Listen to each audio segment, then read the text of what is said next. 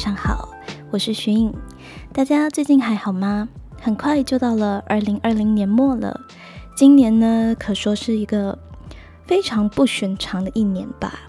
不知道周遭发生的一些改变，是否也让你的身心灵发生了改变呢？今天这一集呢，我其实想和大家分享一本解答我人生困惑的一本书。这本书的书名叫《人生值得》。这一年呢，我其实看了很多关于心灵啊或者自我成长相关的书。虽然看了很多，但是啊，我总觉得内心总有一个结，诶，总是打不开。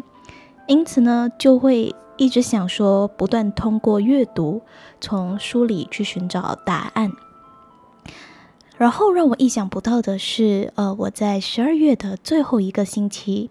踏进书店的时候，我就非常偶然的遇到了这本书，叫《人生值得》，就随意翻开来看了看，竟然有很多的困惑，就好像有一个人拿着一把对的钥匙，三言两语就轻轻解开了，有一种豁然开朗的感觉，也能够让我以更平和的心态呢，去迎接新的一年。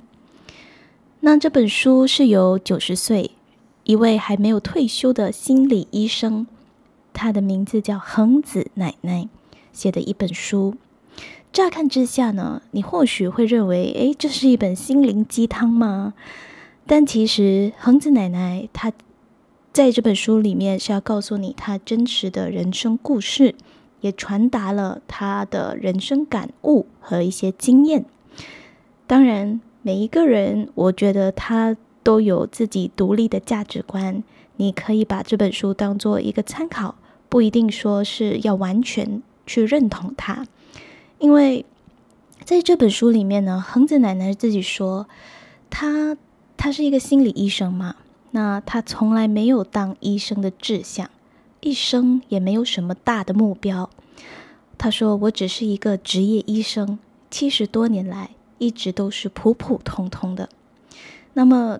我觉得这本书对于某些理想主义者或者道士呢，我觉得如果你还在探索自我，然后对未来常常会不时的感到迷茫、焦虑的你，或许呢可以翻开这本书，你或许也会找到自己心中的一些答案。那接下来呢，我想和大家分享这本书里我觉得相当受用的一些话。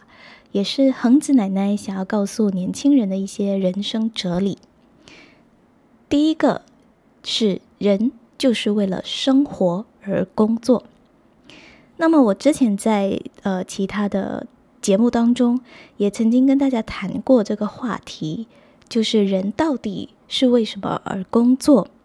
那我记得我那时的答案是为了自己而工作。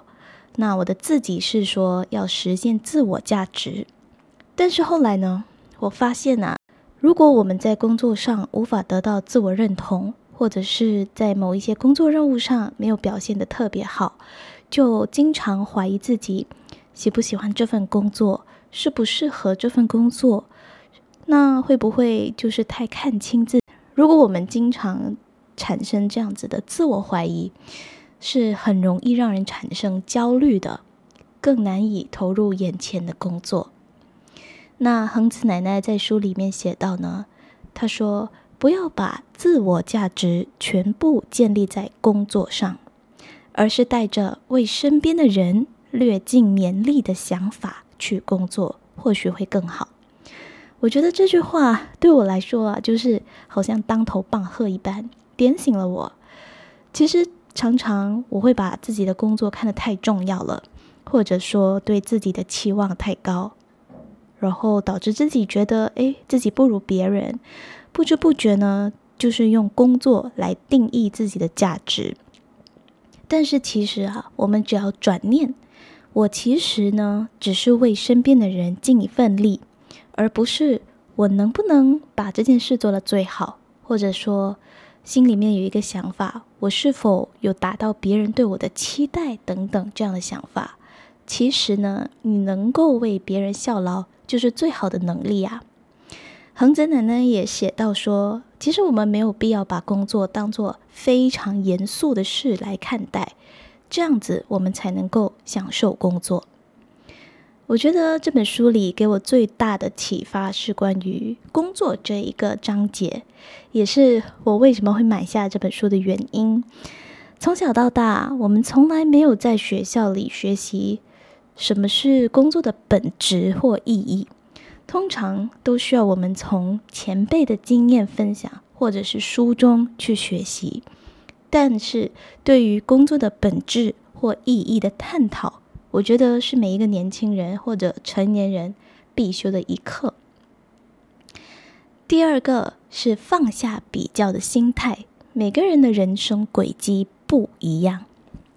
恒子奶奶呢，在这本书里，呃，她在不同的章节里多次提到关于比较心态的一些讨论。我想在呃网络或者社交媒体之下呢，我们不免会跟身边的同龄人。甚至啊，比我们年轻的小辈进行比较，我们很容易拿自己的生活方式和自己拥有的东西跟别人比较，觉得自己必须诶要有什么才可以。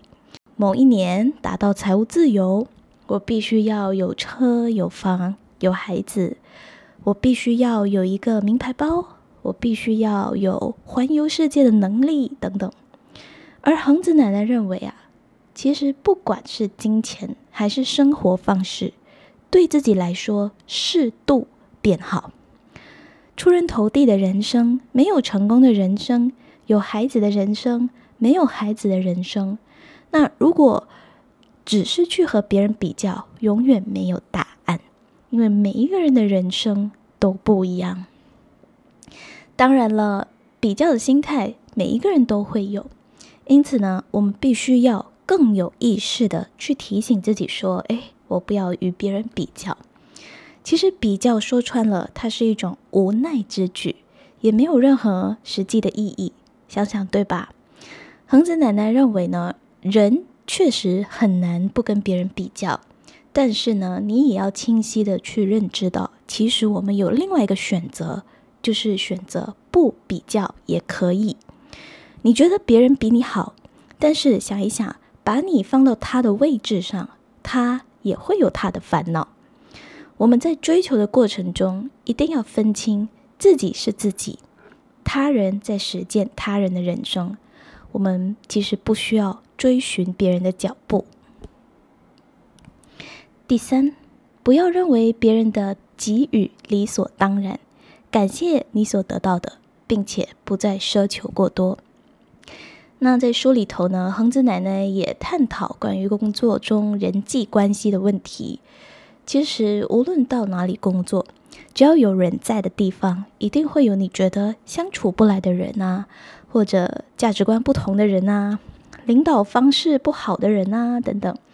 我们常常会抱怨，或者对同事、上司、下属有太多的期望，希望他们给我什么，帮我做什么。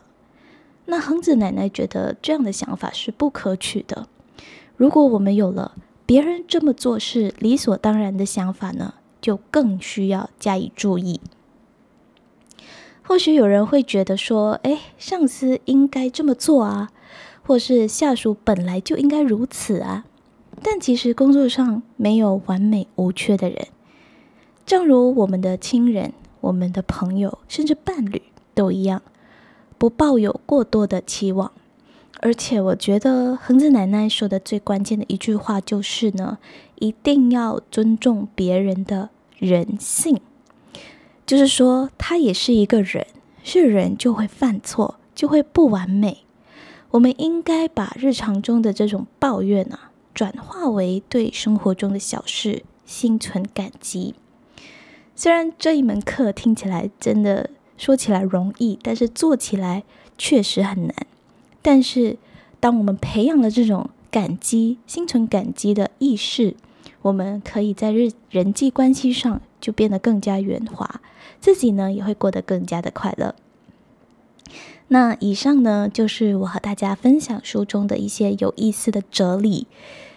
我非常感谢这本书为我解开了人生的各种疑惑。或许有人会觉得，九十岁老人的话可以听吗？这些会不会是老古董的思想呢？我觉得啊，大家也可以根据自己的价值观去做判断，因为这没有绝对对与错的答案。但如果此时此刻的你呢，也被书中的话或者我的分享疗愈到了，或者有一些小小的启发，那我也非常感谢你的用心聆听。最后呢，和大家分享了这本书亨子奶奶的座右铭做结尾：人生不求功成名就。只要照亮某个角落就够了。你可以花一些时间思考，你的人生照亮了谁呢？是你的家人、你的朋友、你的伴侣、你的工作伙伴，还是其他？二零二一，希望会是美好的一年。那深夜聊吧会不定期的更新，非常感谢你的支持。祝每一个人新年快乐，心想事成。感谢你的收听。